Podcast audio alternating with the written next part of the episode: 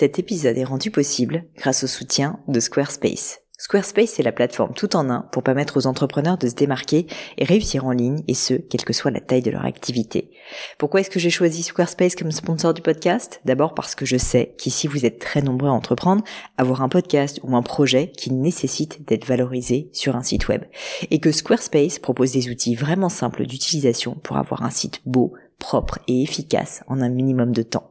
Quelques exemples de fonctionnalités, des templates de sites web personnalisables et adaptatifs pour créer des sites beaux et design en un temps record, l'outil email, le nerf de la guerre pour développer votre activité et communiquer avec vos clients, ou encore leur outil SEO intégré pour émerger sur Google sans être un produit métier.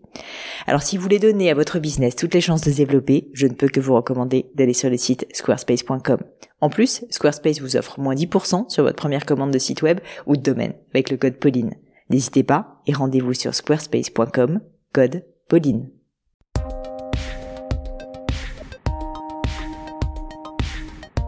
Mes amis, bonjour, ici Pauline Negno et je suis ravie, ravie de vous retrouver après ces longues vacances dans un nouvel épisode du Gratin. Le Gratin, c'est un podcast où j'interviewe des personnalités remarquables pour parler de leur réussite et essayer de décrypter avec elles les clés de leur succès. Durant environ une heure, je déconstruis avec elles leur parcours, leurs principes de vie, leurs grandes décisions, avec pour ambition d'apprendre de ces mentors virtuels pour vous aider à devenir la meilleure version de vous-même. Aujourd'hui, j'accueille sur le podcast Absatou Si. Si à la fin de l'épisode, vous l'avez aimé, eh bien, vous souhaitez peut-être lui dire aussi, vous pourrez la contacter à ce moment-là sur Instagram via son compte Absatoussi, tout simplement, sur LinkedIn également où elle active, ou pourquoi pas directement via son site web absatoussi.com. Je vous mets en tout cas tout ça dans les notes de l'épisode, bien évidemment. Absetou est entrepreneur, ou plutôt businesswoman, comme elle dit, maman de Bouchou, présentatrice télé et auteur de deux livres. Laissez-moi vous raconter son histoire. Née d'un père sénégalais et d'une mère mauricienne, Absetou naît et grandit à Chaville, dans les Hauts-de-Seine, au sein d'une famille de sept frères et sœurs. Après des études en économie, elle fonde Ethnicia à 24 ans à peine, un concept d'espace de beauté multiculturel. Les débuts sont très difficiles comme elle va nous le raconter dans l'épisode, mais Absetou se bat comme un beau diable et fait grandir de manière fulgurante Ethnicia. Quelques années plus tard, elle est à la tête de 17 salons un peu partout en Ile-de-France.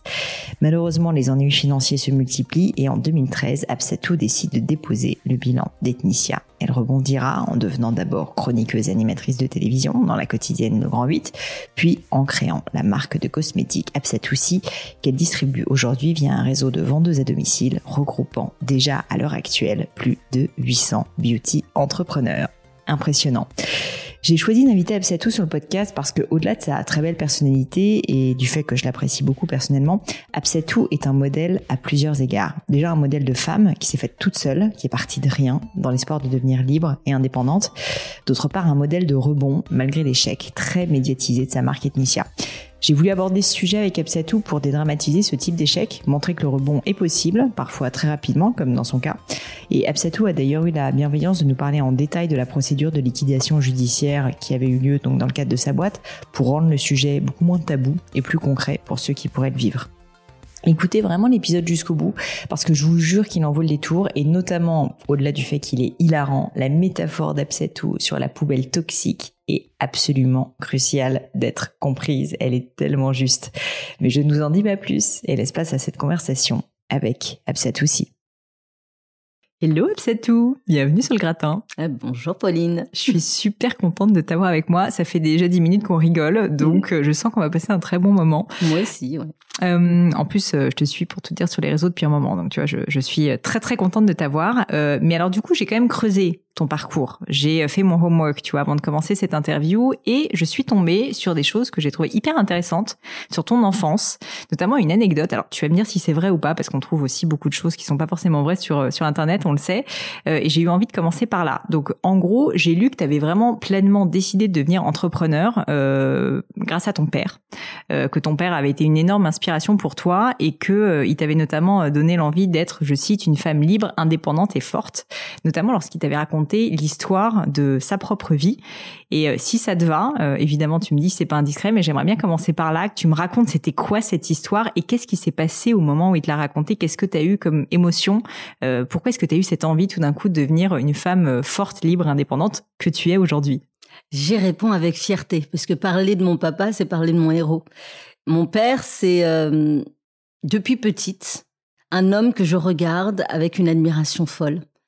Euh, un jour, effectivement, il a décidé de me raconter son parcours parce que mon père est quelqu'un d'assez taiseux, qui ne dit pas grand-chose, qui ne se plaint pas du tout. J'ai jamais entendu mon père se plaindre, qui euh, travaille énormément et d'ailleurs il y a qu'à regarder ses mains pour le comprendre, euh, qui a beaucoup souffert et qui reste malgré cela un homme toujours de bonne humeur, très respectueux, très à l'écoute.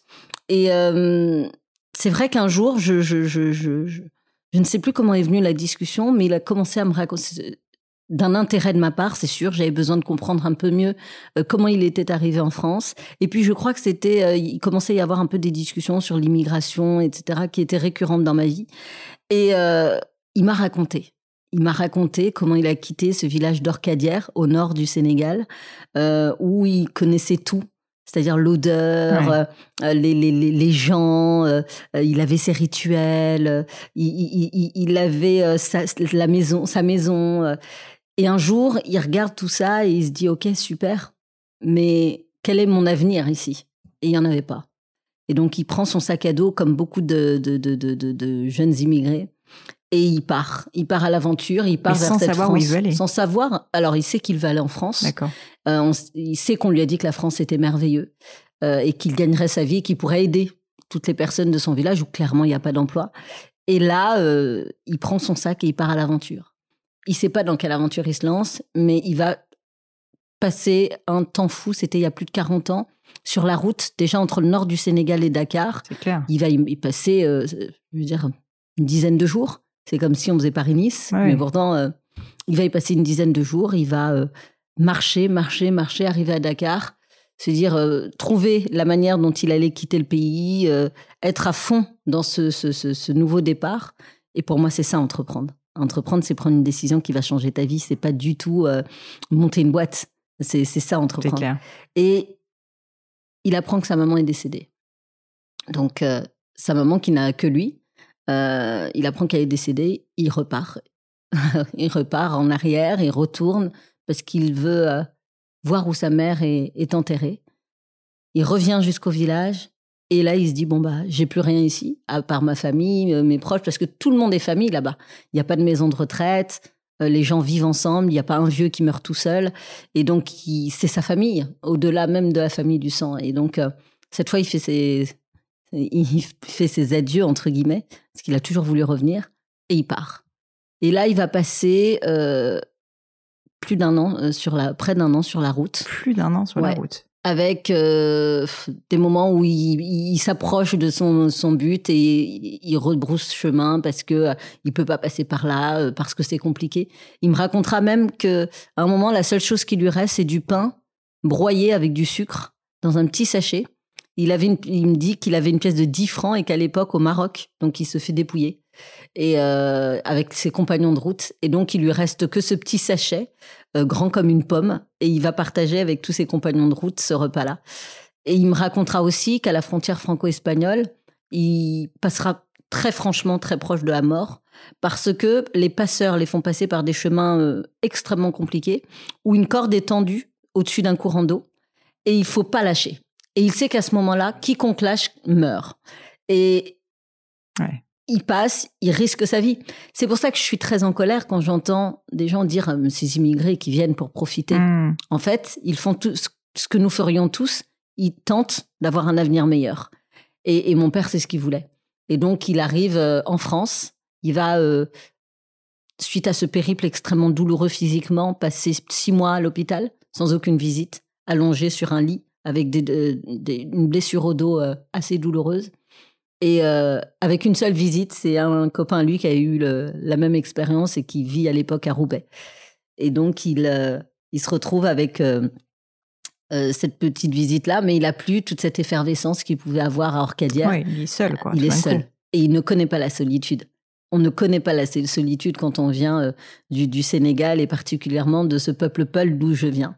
Et il, il- il- il va se battre toute sa vie. Il va commencer des petits jobs, euh, il va euh, tomber à un moment sur un patron et il, compte, il travaillera pour ce même patron pendant euh, plus de 30 ans, jusqu'au décès de son patron. Et c'est génial. jamais il a eu le euh, plus que le SMIC. Il a jamais eu d'augmentation, mais il s'est jamais plaint. Et pourtant, ce patron était fortuné. Ah ouais. Mais il a jamais eu d'augmentation. Mais il s'est jamais plaint. C'était pour lui déjà une victoire de pouvoir offrir une chose, un avenir meilleur à ses enfants et surtout qu'on ait accès à l'école. C'était très important pour lui. Et donc voilà le parcours de, de mon papa et voilà pourquoi j'ai tant d'admiration. Et le jour où il me, il me- raconte ça, je me dis qu'il vient de me faire un cadeau énorme, qui n'a aucune, euh, aucun équivalent. aucun- c'est- fou parce que je me dis, papa, tu viens de me donner là l'argument qui va faire que toute ma vie, je me battrai pour honorer ton parcours. Et en fait, euh, quand on me demande la définition de la réussite, moi, c'était d'honorer le parcours de mon papa. C'était qu'il n'ait pas fait tout ça pour rien. C'est qu'il n'avait, qu'il n'ait pas risqué sa vie pour rien. Et, et qu'on ait pleinement conscience de ce qu'il avait fait pour nous.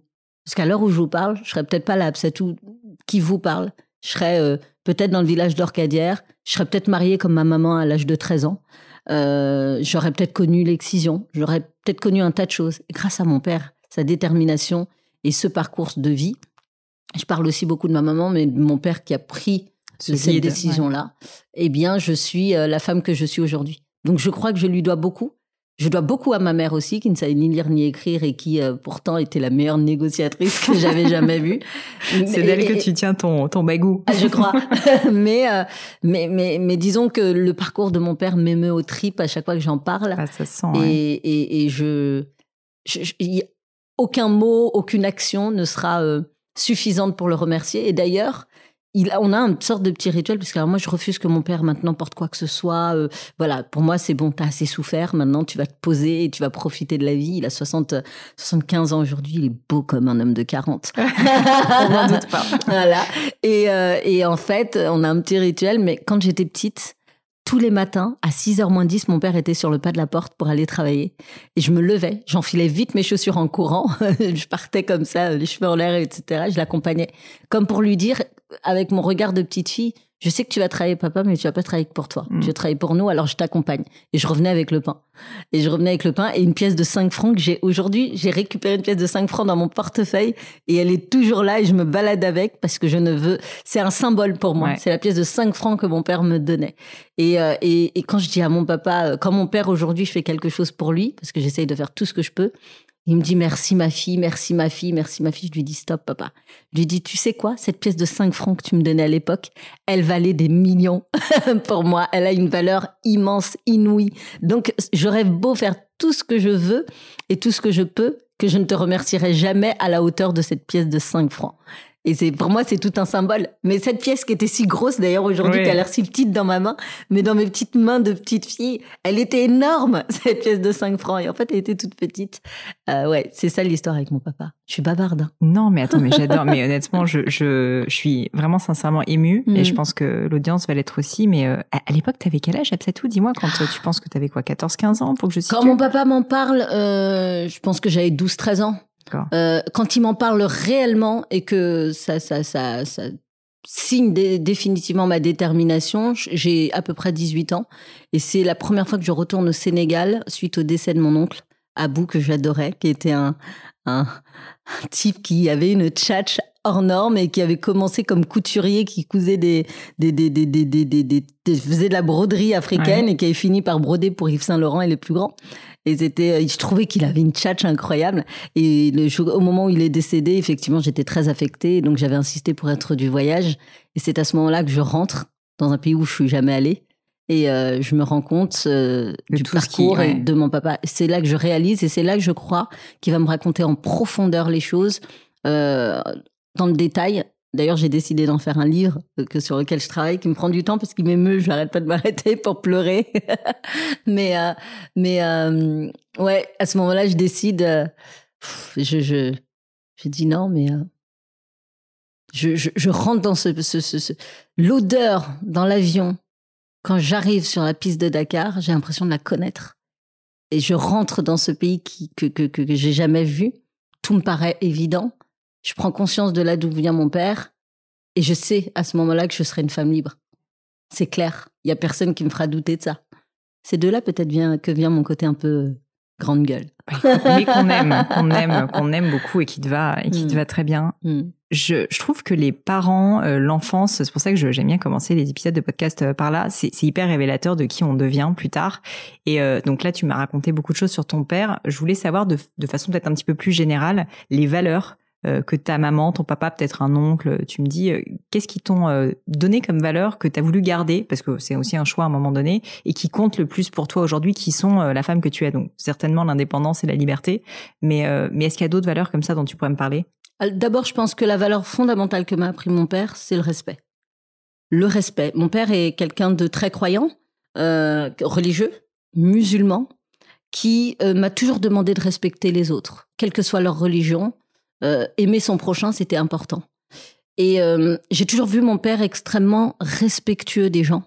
Euh, peu importe d'où ils venaient, qu'ils étaient, il était jamais dans le jugement. Ça, ça m'a beaucoup marqué. Et je pense qu'une valeur que m'ont transmis mes deux parents, c'est le travail. Je me souviens de ma maman qui a eu huit enfants, j'en ai deux aujourd'hui, je suis déjà à bout de souffle. j'en veux un troisième, mais je ne sais pas comment je vais faire. Ma mère en avait huit. Elle cumulait notre éducation. On n'a jamais manqué de rien. On n'a jamais, jamais manqué de rien. Et c'est d'ailleurs pour ça que par provocation, quand les journalistes viennent m'expliquer que j'ai eu une enfance modeste, moi je considère être la gamine la plus riche de France. Parce qu'en fait, ils m'ont nourri de toutes ces valeurs-là et j'ai jamais eu l'impression de manquer de quoi que ce soit. Et quand, quand, quand je, je, je vois ma mère qui gardait, qui, qui s'occupait de nous, qui nous lavait, qui nous donnait à manger, qui faisait euh, tout ce qu'il fallait faire en tant que mère, et qu'en plus, elle cumulait des ménages et elle gardait d'autres enfants, mais j'ai un, immense respect.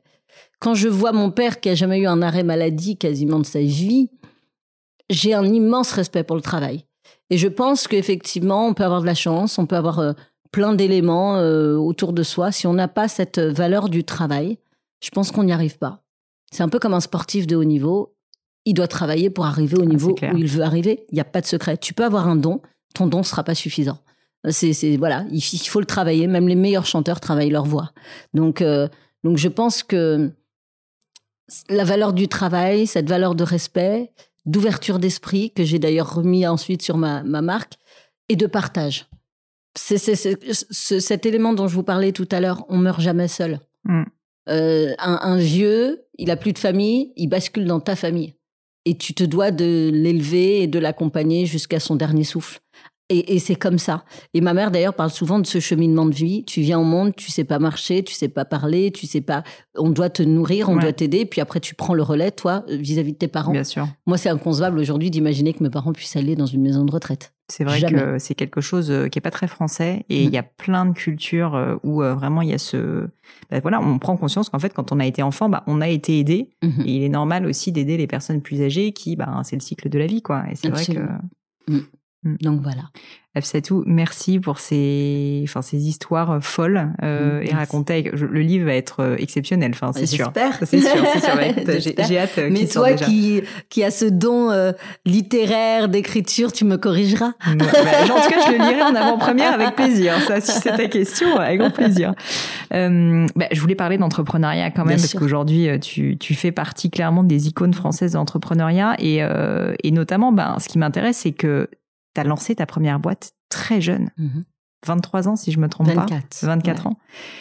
Donc je comprends que tu as raison, la préparation, elle a commencé voilà. à, ce Mais du coup, tu vois, elle commence à 18 ans. Je comprends que tu fais euh, des premiers jobs, etc. Mais en gros, ce que je voulais comprendre, c'est euh, à quel moment est-ce que tu te dis, OK, euh, là maintenant, l'éducation, entre guillemets, est faite. C'est bon, je passe à mon compte et je deviens entrepreneur. J'aimerais comprendre en haut qu'est-ce qui se passe dans ta tête, pourquoi est-ce que tu prends cette décision, est-ce que ça a été un processus long, euh, est-ce que non, ça a été hop, coup de tête, j'ai l'idée, j'y vais, euh, je fonce? Tu as l'air d'être plutôt fonceuse. Mm. Euh, est-ce que tu peux me raconter en gros comment c'est lancé Ça a été une évidence. Une évidence pour moi. Il y a une chose dont j'ai eu conscience très tôt, c'est que j'avais rien à perdre. Tout dans la société m'avait indiqué que j'étais condamnée à vivre quelque chose de très médiocre. Euh, on me parlait beaucoup de ce mot que j'ai découvert, qui était le déterminisme social. Mot dans lequel je ne crois, quoi, terme euh, dont je dans lequel je ne crois absolument pas. parce que je ne suis pas ce qu'étaient mes parents. Mes parents ne sont, ne sont pas ce qu'étaient leurs propres parents. Et je ne crois pas dans ce déterminisme social. Au contraire, je pense qu'on le met dans la tête des jeunes. Euh, je ne sais pas qui ça sert, euh, mais euh, ça, en tout cas, accompagne euh, ce, ce, cette société qui développe ce prétexte à l'échec. De euh, mes origines sont mon prétexte à Mmh. l'échec. Et Ouais. euh, je- moi, très tôt, je me suis dit, j'ai développé une force de caractère assez importante parce que j'ai grandi dans une famille où on était quatre filles, quatre garçons. Et je refusais formellement, et alors que j'étais une brindille, hein. j'étais, on me soufflait dessus, je pouvais m'envoler. Et pourtant, j'affrontais mes frères qui voulaient peut-être euh, me dire comment je devais hab- m'habiller, comment je devais me comporter. Eux-mêmes qui tenaient les barres d'immeubles avec leurs copains. Je veux dire, vous n'avez rien, ma- rien à, à à m'apprendre et, et puis jusqu'à preuve du contraire, vous ne me nourrissez pas. Donc, je ne vous Et cette force de caractère, elle te venait d'où? Tu penses de ton, enfin, juste euh, naturel, ton père? Tu Je- t'as eu un mentor? Je pense que j'ai été une enfant adulte. Je pense que j'ai grandi avec la conscience de ce que, de, de l'histoire de mes parents, du parcours de mes parents. Et très tôt, j'ai eu beaucoup de responsabilités. Anecdote, mais mes professeurs, j'ai, j'ai, vécu un truc euh, magique il y a quelques années. Je suis à l'UNESCO, je fais une conférence, je parle de mes profs qui sont les amours de ma vie et qui m'ont permis d'être aussi celle que je suis aujourd'hui. Et, et, et dans la salle, il y a un prof à moi qui est en face de moi. Incroyable. Et je le vois, je, je crois le reconnaître, et je le reconnais, je fonds en larmes. Et en pleine conférence, je m'arrête, je le prends dans mes bras, il pleure, je pleure. Et, et, et, et- et je vous raconte ça parce que ce professeur, Monsieur Royer, euh, me voyait tous les week-ends aller à la laverie avec des sacs poubelles 100 litres remplis de vêtements de, de tous mes frères que j'allais laver parce que je voulais qu'ils soient propres. Je voulais qu'ils soient bien habillés. Donc quand je rentrais avec ces sacs 100 litres, je les repassais. Et ensuite, je les rangeais. Je faisais la vaisselle pas dans un endroit classique, je faisais euh, pas dans l'évier, dans la baignoire. Il y en avait trop. Quand on est 10, Bah ouais. on est 10. J'ai- j'ai- J'étais pas une enfant dans un corps d'enfant, j'étais un adulte dans un corps d'enfant. Et j'avais très tôt conscience de tout ça. Euh, je le dis, je le raconte, j'étais la gamine la plus riche de mon quartier. J'avais, j'allais tous les soirs parquer deux caddies devant euh, l'immeuble, la tour de 18 étages où j'ai grandi. Il y avait une maison de retraite du premier au septième. J'allais voir toutes les personnes âgées, je leur demandais si elles avaient besoin de courses. J'allais leur faire des courses, ils me donnaient toutes leur- tous une pièce. Je gagnais ma vie, mais comme personne, c'est-à-dire je gagnais probablement plus que mon père sans que ce soit déclaré, mais bon, la prescription, donc je peux Voilà, le dire. maintenant ça compte plus. Et je cachais tout dans des bocaux, à, à différents endroits pour pas qu'on me les pique. Et puis j'allais faire les courses. Je prenais que l'essentiel, de l'huile, du sucre, euh, de- de- des trucs essentiels.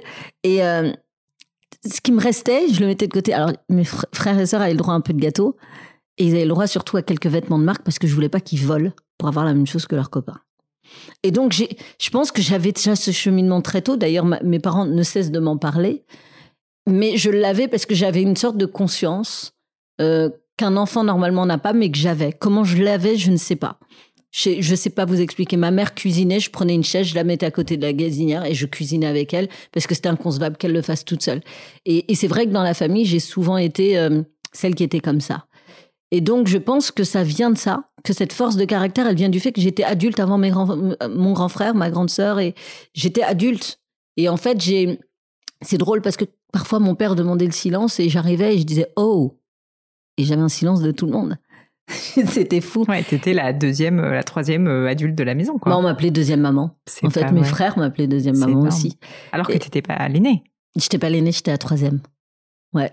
Et, et, et, c'est fou. Et donc, avec, euh, je pense que ça, plus le fait de, de grandir dans un environnement où on doit s'imposer, Hmm. le fait de se dire, j'ai rien demandé à personne. Tout ce que je crée, tout ce que je fais, c'est parce que j'ai eu la détermination pour le faire. Je me sens cette liberté, cette force qui fait que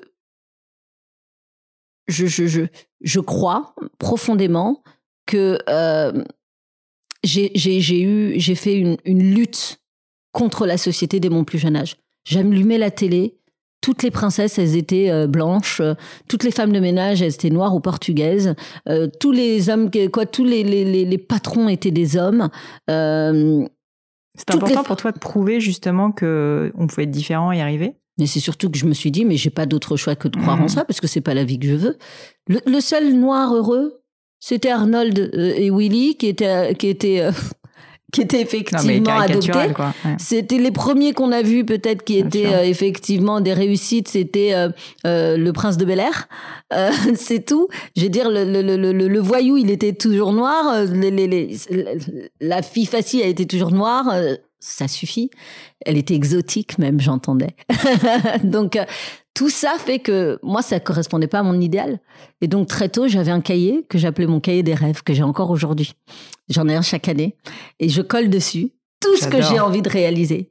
Et donc, j'ai commencé à me créer mon propre imaginaire, à refuser qu'on me dise ce que je devais être euh, et de ce que je devais faire. Et donc, j'ai, oui, décidé très tôt que je serais une femme businesswoman et pas entrepreneur pas chef d'entreprise, businesswoman. Et mes profs me disaient, mais donc c'est chef d'entreprise en français.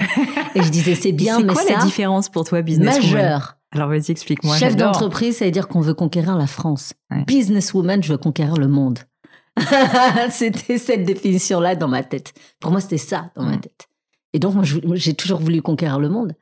Je me rappelle de cette image, en, je crois que c'était en 96, j'avais fait un stage euh, de commerce international à New York. Et euh, je vois cette femme noire, petite comme moi, débarquer, les cheveux qui volent, sa mallette, deux hommes qui la suivent, et je me dis, mais c'est forcément une femme importante. Et je la vois en, mais en, en tailleur, vous avez vu? Le souffle. Non mais en tailleur, débarquer, on lui ouvre la porte, elle rentre dans sa voiture. J'ai dit, mais quoi? C'est Je veux être cette femme, quoi. Je veux être cette femme. C'est possible. Alors, il y en a qui diront que c'est matérialiste. Je m'en fous, en fait, hmm. de ce que les gens disent. Moi, ça m'a inspiré. Ça m'a inspiré et je voyais enfin des modèles qui pouvaient me ressembler un petit peu. Aujourd'hui, j'ai dépassé ce stade-là. Ma ressemblance, ça va être sur une, une femme tout court, hmm. euh, sur un homme tout court. D'ailleurs, je crois qu'en entrepreneuriat, il n'y a pas de l'entrepreneuriat au féminin, pour moi, ça n'existe pas. Je suis complètement d'accord. Il y a des hommes doux, des femmes viriles, il y a, des, il y a de tout. Et je n'aime pas du tout cette notion d'entrepreneuriat mhm. au féminin. C'est quoi? On a plus de difficultés que les hommes. Euh, mhm. Je sais pas. Non, mais je suis d'accord. Voilà. donc je pense que c'est né de, de, tout ça, de mon histoire, de mon histoire. Et donc tu crées euh, Ethnica. Ethnicia. Ethnicia, excuse-moi. Mm. Euh, tu crées Ethnicia et, et donc très vite quand même ça décolle. Ça décolle euh, d'après ce que je comprends malgré tout, euh, alors que tu venais pas de ce background, que t'étais pas entrepreneur, que t'avais pas particulièrement de réseau, si je comprends bien. Une question un peu simple peut-être, mais euh, qu'est-ce qui a fait selon toi, avec le recul, que ça a marché quand même aussi vite? Est-ce que c'était le fait qu'il y avait un marché, tout simplement, qui n'était pas adressé, l'exécution, ta force incroyable d'énergie, de caractère, juste euh, des, je sais pas, euh, de la chance aussi peut-être. Qu'est-ce qui pour toi a fait que quand même malgré tout, ça a décollé aussi vite? Bah, je pense que ça a décollé vite parce que ça, j'ai connu des échecs très vite. Je pense que ça a décollé vite dans la tête des gens, mais dans ma tête, ça allait pas assez vite parce qu'on me dit souvent tu vas trop vite. Je dis c'est vous qui allez trop lentement, mais ça a pas explosé très vite. Ça, c'est l'image idyllique qui est donnée de mon mmh. histoire et de mon parcours. Moi, je me souviens des premiers jours où j'ouvre euh, mon, d'abord avant, juste avant de lancer cette boîte, euh, c'est des études de marché rue de Rivoli. J'ai pas fait d'école de commerce. Je sais pas comment on fait un mmh. business plan. Toutes les banques me demandent des business plans.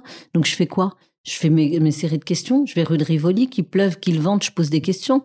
Que pensez-vous de ma marque?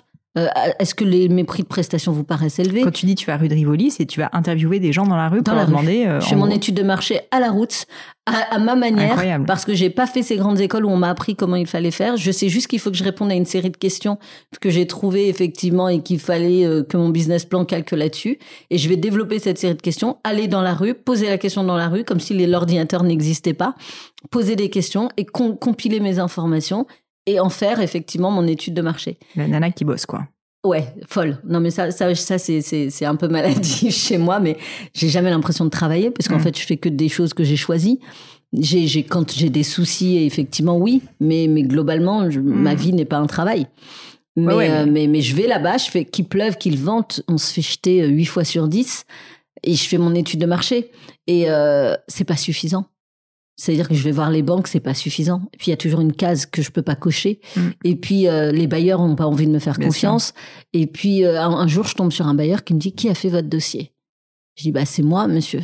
Et il me dit mais alors là, il me dit juste pour la qualité du dossier que vous venez de me remettre. Et j'en vois passer. Je vais vous donner votre chance. Et ce bailleur, c'est celui qui m'a ouvert les portes de mon premier salon sur l'île Saint-Louis à Paris. Saint-Louis, incroyable. Je ne savais pas ce qu'était l'île Saint-Louis. Je connaissais pas le privilège de ce, cet endroit. Je sais juste que quand je disais ce mot, ça avait l'air magique et qu'on me disait, mais c'est pas l'île, c'est pas l'île Saint-Louis, c'est l'île Saint-Denis. je me souviens qu'on me, me l'a dit un nombre de fois incalculable. Et je me souviens juste que le jour où j'ai les clés et que j'ai réussi à le convaincre, je sors de là, je, on est Pont-Marie, je me mets sur le lampadaire et je joue à Rose dans Titanic. Je mets mes deux bras et je dis I am the queen of the world. Après m'être roulé par terre et sa personne ne sait presque dans, ma boutique vide à ce moment-là où je me dis j'y suis, j'ai besoin de prendre conscience en fait que ça existe vraiment. Et là je suis dans un délire absolu, je suis contente parce que il y a eu beaucoup de fatigue, de souffrance, de travail avant. Et c'est pareil au moment où je lance. Je pense que ça va être comme les soldes qu'il va y avoir plein de mmh. monde. Ça va être fou. J'ai oublié juste que j'étais sur l'île Saint-Louis, bâtiment de France. Je dois attendre pour avoir mon enseigne. Euh, j'ai une, une, entrée qui fait un mètre de large et, personne ne me voit. Et puis en fait. pas passant du tout, enfin objectivement. Pas passant du tout. Je suis au niveau du quai Bourbon, mmh. pas passant du tout. Et là, je me dis, ok, premier jour pas de client, deuxième jour pas de client, dixième jour pas de client, première fois de ma vie que je retourne chez mes parents pour manger. Je peux même plus m'acheter un sandwich. Et là, un jour, ça sonne, je monte, j'ouvre la porte, j'avais mis de l'encens. Tous les jours, je préparais cet endroit à recevoir le premier client qui ne venait pas. Je me disais, mais je vais, ma boîte va, va crever, en fait. C'était une mauvaise mmh. idée. Et, c'est des touristes japonais qui veulent prendre en photo le lieu parce que j'avais mis des photos du lieu. Tout était en voûte, en, sous-sol, on voyait rien. Je me rappelle avoir vu les photos. Bah, mais personne ne voyait que c'était beau, en fait, parce qu'on voyait rien de mmh. l'extérieur. Et, et qu'est-ce que j'ai galéré? Qu'est-ce que j'ai galéré? Je me souviens d'une fois, je rentre, j'ai plus rien. Euh, il doit me rester euh, très peu pour finir le mois. Je sais juste que j'ai plus assez d'argent pour remettre de l'essence. Je vais vers euh, Bure-sur-Yvette, j'habitais, donc Orsay, tout ça. Et je roule, je roule, je prie juste pour réussir à arriver chez moi. Et j'ai pas d'argent pour remettre de l'essence. Et je vais arriver à à peu près un kilomètre et demi de chez moi et je vais tomber en panne sur l'autoroute qui amène chez moi. Et là, je suis, je suis dépitée. je sors, j'enlève mes chaussures, mes talons, mes machins. Je marche à pied. J'arrive chez moi et dans un sentiment de délire absolu, j'ai un petit bocal, comme j'en ai toujours eu depuis ma plus tendre enfance. Et dedans, j'ai, je sais pas, l'équivalent de 20 euros aujourd'hui. Je vais dans un bureau de tabac, moi qui joue quasiment jamais. J'achète tac au tac, banco, machin, la totale. Je crame tout ce qui me reste dans un geste de désespoir absolu parce que j'ai plus rien. Mon frigo il est vide, mon truc est... je m'en fous en fait. Ça y est, je, m'en fous quoi. Et je gratte le premier, je gagne 500 euros au banco et, je gagne 2000 au tac au tac. Et là, je me dis, s'il n'y a, pas un truc de l'univers, j'en sais rien. Ça, on l'appelle comme on veut. Mais alors, qu'est-ce que c'était bon? Ce jour-là Je suis allée remplir mon, mon frigo de plein de trucs dont j'avais pas besoin, mais je me suis fait plaisir parce que qu'est-ce que j'avais morflé. Donc, euh, Ouais, donc ce que tu dis, c'est qu'en fait, ça a démarré vite, je veux dire, dans, dans rapport à d'autres boîtes, voilà. Mais en fait, ça n'a pas été simple, ça a été même très difficile. Ça a été simple, ça a été difficile, et même quand ça a démarré, moi, moi j'apprenais tout sur le terrain. Bien sûr. Euh, j'avais pas fait de grandes écoles, et même aujourd'hui, je pense que les grandes écoles ne forment pas. C'est ça, j'allais dire, tu dis ça, on a l'impression presque un peu que tu t'excuses, mais j'ai envie de dire, je pense que c'est ça la beauté de ce que tu as fait. Enfin, mm. c'est justement, tu revenais au bon sens. Moi, je, je prône à 200% le bon sens parce que je pense que bien souvent, à l'école, en fait, on apprend des trucs compliqués de la théorie, de faire un business plan. Mais moi aussi, quand je lançais ma marque, on n'avait pas de business plan. Et tant mieux, à la rigueur, on voulait déjà voir si on arrivait à vendre un bijou, tu vois. Mhm, et toi, mhm. c'est pareil. En fait, t'étais juste le bon sens, euh, le prend pas mal paysan de dire non, en fait, euh, on veut juste vendre déjà, essayer de convaincre des gens d'acheter. Euh, est-ce qu'il y a un marché, etc. Et je trouve ça, enfin, c'est la base, quoi. plus. Je m'excuse. Moi, j'ai toujours adoré l'école. J'aurais aimé hmm. faire des grandes études. Là, aujourd'hui, à l'aube de mes 40 ans, j'ambitionne de reprendre des études d'avocate parce que j'ai toujours voulu faire. Je, si je voulais être businesswoman ou avocate, bah donc je me dis. Mais pour être businesswoman, il faut bien maîtriser euh, tout ce qui est juridique. Donc c'est très bien. donc j'ai eu une j'ai eu une bonne formation et euh, je m'excuse plus parce que moi, la petite Absatou, qui avait une maman qui savait ni lire ni écrire et qui euh, me suis battue pour avoir ma place à l'école. N'ai jamais rien lâché. Je pense que j'ai marqué pas mal de mes profs parce que quand je comprenais pas un sujet, on pouvait pas passer au suivant. J'avais besoin de comprendre. Je voulais comprendre. Je voulais que ma place euh, dans la classe euh, soit méritée et, et, je, moi, cette petite Absatou qui n'avait pas fait cette, ces grandes écoles, je me suis retrouvée à faire des conférences à Sciences Po, à HEC, à l'ENA. Et je me prenais en photo en sortant, je disais, je sors de l'ENA, d'accord? Et en fait, j'arrivais devant ces jeunes et je leur disais, Incroyable. Vous allez bien? Ils me disaient oui. Si vous avez, vous êtes brillant, vous avez réussi, vous êtes dans une belle école, mais quand même, vous avez un sacré problème. Regardez tous les yeux étonnés. Je dis, vous avez jamais connu l'échec. Mm. Ça, c'est un problème. Mm. Il va falloir vous y atteler sérieusement, sortir de votre zone de confort et vous confronter à l'échec pour Mm. évoluer, pour apprendre et pour passer à- encore à une étape supérieure. Et donc, je m'excuse plus parce que je pense qu'on a tous quelque chose à apprendre aux autres et on a tous quelque chose à apprendre des autres. Mm. Et c'est ce que j'ai développé même tout au long de ma carrière, c'est ce que je comprends encore plus aujourd'hui, c'est que pour être le meilleur, euh, pour bien recruter, faut recruter des gens meilleurs que toi. Mm. faut avoir autour de toi des gens qui t'apprennent quelque chose, qui t'apportent quelque chose, qui sont euh, souvent quand on est entrepreneur, on se dit oh mais elle est trop belle, elle est trop brillante. Au contraire, Mm. prends-les parce qu'ils sont plus plus Bien plus, sûr. et c'est ce plus plus plus qui mènera ton entreprise là où elle doit aller. Mm. Mais prends pas que des gens soi-disant au niveau inférieur, parce que même d'ailleurs quand ils- tu penses qu'ils sont inférieurs, parfois ils sont meilleurs. Mm. Mais il faut leur laisser, euh, faut les Bien laisser s'exprimer. C'est ça. Tu, euh, tu bosses comme un chien, je pense, du coup, pendant toute cette période, j'imagine. Est-ce que euh, est-ce est-ce qu'on peut parler quand même de la période du coup où ça va moins bien et où même ça finit mal? Euh, T'en as déjà parlé euh, Bien sûr, beaucoup bien sûr. et je sais qu'en plus ouais. tu es Ouais. même assez attaché au fait de, de prouver que l'échec en fait ça Mhm. permet de rebondir et d'apprendre. Et je voulais te demander euh, en fait finalement est-ce que est-ce que tu pourrais nous dire bon, puisque l'entreprise dépose le bilan en 2013 déjà première question qu'est-ce que tu referais différemment? Sur toute cette période, je te demande pas à qu'est-ce qui a lié à cet échec, tu vois, mais qu'est-ce que tu referais différemment pour que ça se reproduise pas euh, Si aujourd'hui, bah, d'ailleurs dans le cadre de tes activités, j'imagine que tu fais plein de choses différemment, mais ça a été pourquoi pour toi les, quelques grands enseignements qui font que aujourd'hui, avec euh, bah, ta, ton- ta nouvelle activité, ta nouvelle marque L7 aussi, c'est complètement différent. Je vais te répondre par une provocation d'abord. Je vais te dire rien. Parce que chaque chose que j'ai faite m'a appris la suite. Euh, moi, moi, je suis Oui, arrivée. tu referais pas les choses différemment parce que Bah, c'est ce qui fait, t'a appris, c'est ce que tu veux dire. Oui, parce que c'était nécessaire, parce que je Mhm. pense qu'il faut passer par là pour pouvoir faire ce Bien que je fais Ah aujourd'hui. non, mais ça, 100%. Et à l'époque, recruter un directeur financier, mais comment je pouvais savoir s'il Bien était sûr. bon ou pas? J'avais pas ses compétences, donc Bien je ne sûr. savais pas. Je, je, je, je, je suis passée par là. Mm. Et je sais aujourd'hui comment vérifier s'il est bon ou pas. Mais il a fallu que je me construise, que j'apprenne, que je, je, je tente et que je découvre. Bien sûr. Donc, est-ce qu'il y a des choses que je ferais différemment? Non, pas du tout. Euh, parce que je, je trouve que c'est euh, trop simple de dire ah bah oui. Évidemment, il y a plein de choses que Mhm. j'ai faites différemment, mais grâce à ce que j'ai vécu là, c'est ça que je veux dire. Bien sûr. Mais euh, oui, c'est ce que je disais tout à l'heure.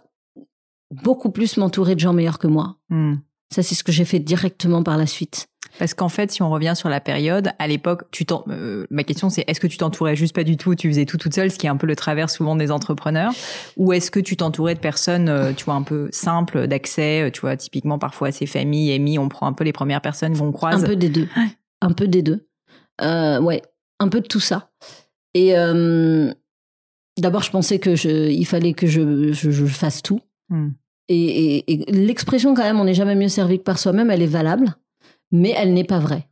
Ça veut dire qu'à un moment, tu es tellement débordé par tout ce que tu as à faire que ne pas le confier à un autre, c'est te tirer une balle dans le pied parce que tu le feras pas bien, Bien parce sûr. que fatigué, parce que t'as pas le temps. Là où quelqu'un peut-être qui prendra plus de temps, ça c'est pas le problème, mais te le fera bien. Mm. Donc euh, ça c'est ce que j'ai appris, et c'est ce que je ferais différemment. Euh, j'ai passé beaucoup de temps dans des contentieux. Aujourd'hui, ce que je sais, c'est que une négo, deux négo, je passe par des gens qui sont spécialisés là-dedans, donc un avocat. Parce que euh, j'ai perdu beaucoup de choses, beaucoup d'argent, beaucoup de temps sur des sujets qui, si j'avais été bien entourée, encore une fois, c'était encore une fois une question d'entourage, euh, ben, j'aurais pas perdu autant de temps et autant d'argent. Mais ce qu'on peut dire quand même, euh, parce que j'ai déjà moi aussi sur le podcast beaucoup parlé du fait que c'était important de s'entourer avec des bonnes équipes internes, mais avoir de bons conseils et notamment effectivement de bons avocats. Mhm. Alors c'est pas très glamour de le dire, mais sincèrement en fait on se rend pas compte comme quand on est entrepreneur en fait le bon comptable, le bon directeur financier et le bon enfin le bon avocat. Mais c'est juste en change fait une nécessité absolue parce que Mhm. sinon en fait que tu te prends des cailloux en permanence. Bien si t'as pas un minimum de bouclier pour t'aider, c'est pas possible quoi. Complètement d'accord. Mm. Complètement aligné avec ce que tu viens de dire. Et puis, euh, j'ajouterais quand même un, un- un- un élément, c'est que euh, j'ai décidé à un moment, tu sais, on me regardait en imaginant que je, vivais une vie de paillettes, euh, euh, tout était beau, tout était joli. Moi, j'étais dans une prison dorée. Parce qu'en fait, de l'intérieur, je souffrais. Je négociais avec un huissier là, j'en avais un autre qui était sur mon autre point de vente. J'étais usée. Et là encore, je pense que c'est mon père qui m'a sorti de ce déni. Parce qu'il y a un jour où j'étais, euh, mon corps commençait à me dire, mais là, tu vas te calmer. Hein J'étais clairement dans un burn-out et je faisais en plus un déni de burn-out absolu. Euh, et il y a un jour où, j'ai trop de problèmes. J'ai trop de problèmes. Alors, je, je, pense que je suis Wonder Woman, mais je ne suis pas Wonder Woman. Et je suis juste à bout de souffle. Et ce jour-là, je me souviens, je, je prends ma voiture et j'ai un trou de mémoire, mais, mais qui va durer une heure. C'est-à-dire qu'au moment où je suis au volant, je sais que je dois me garer 20 mètres plus loin. Et quand je suis au niveau de l'île Saint-Louis à Paris, et je reprends conscience, je suis place de la Concorde. Je ne sais pas comment j'y suis allée. Je ne sais pas qui j'ai croisé. Je ne sais pas ce qui s'est passé. Je ne sais plus rien. La seule chose que je sais, c'est que le dernier appel que j'ai passé, c'est ma mère. Et quand je regarde mon téléphone, donc je sais que c'est une heure avant. Et là, tout de suite, je vais appeler une, femme que je connais, une neurologue, et je vais lui expliquer. Elle me dit, il faut venir me voir. C'est un trou de mémoire d'une heure. Et j'avais remarqué que je faisais plein de petits trous de mémoire euh, rapides comme ça sur des choses qui venaient de se passer cinq minutes avant. Et ce jour-là, je rentre chez moi. Je, suis place de la Concorde, j'ai la tête dans le volant.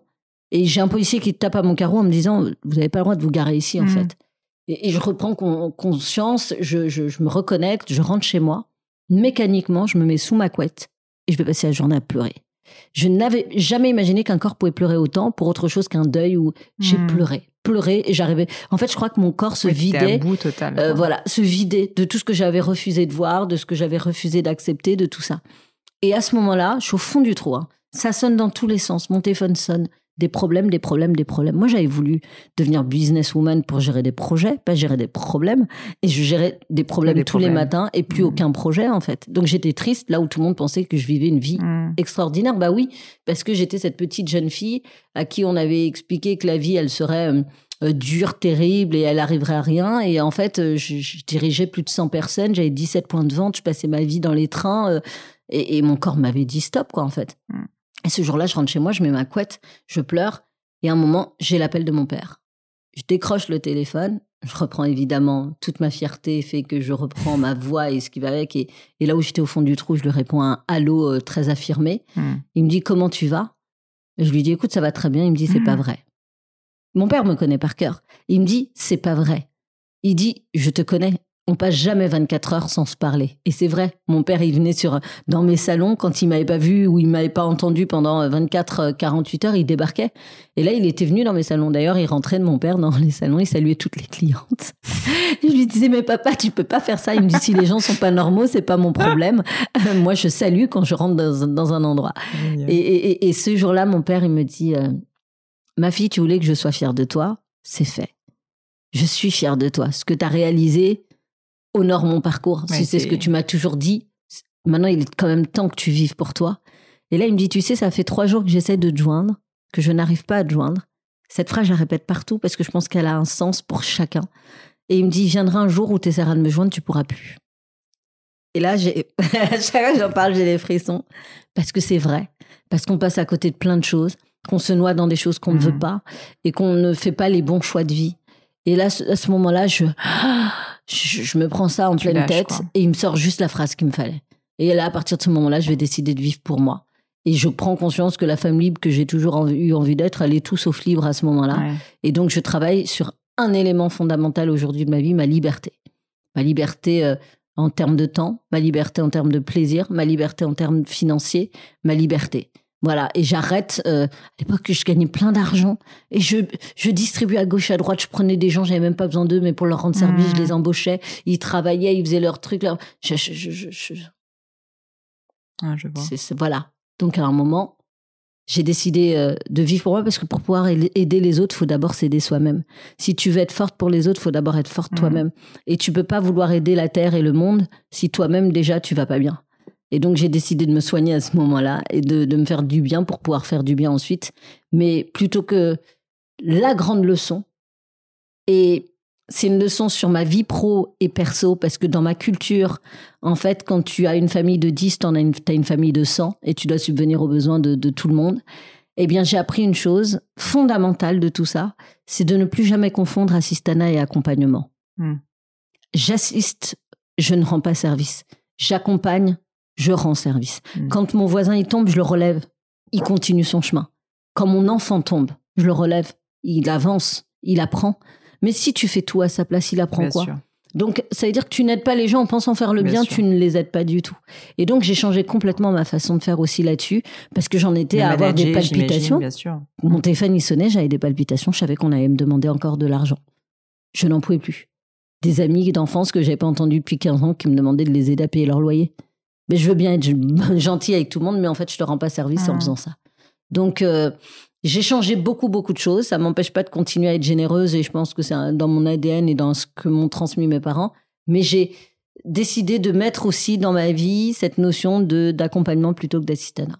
Ouais, c'est une image que j'aime énormément et je te remercie de la partager. Je trouve que c'est, ça me rappelle, bah, toi qui es maman maintenant, beaucoup le rôle d'un parent finalement. Et euh, un rôle d'un parent, son but, c'est pas que son enfant il vive à ses crochets toute sa vie et qu'il puisse pas subvenir à ses propres besoins. En fait, le rôle d'un parent, c'est de lui apprendre justement à se débrouiller, Mm. à marcher tout seul, à nager. Si jamais on lui met des bouées tout le temps, bah il va rien se passer quoi. Il va le jour où tu lui enlèves les bouées et la vie malheureusement fait que tu perds tes bouées à un moment donné, bah tu coules.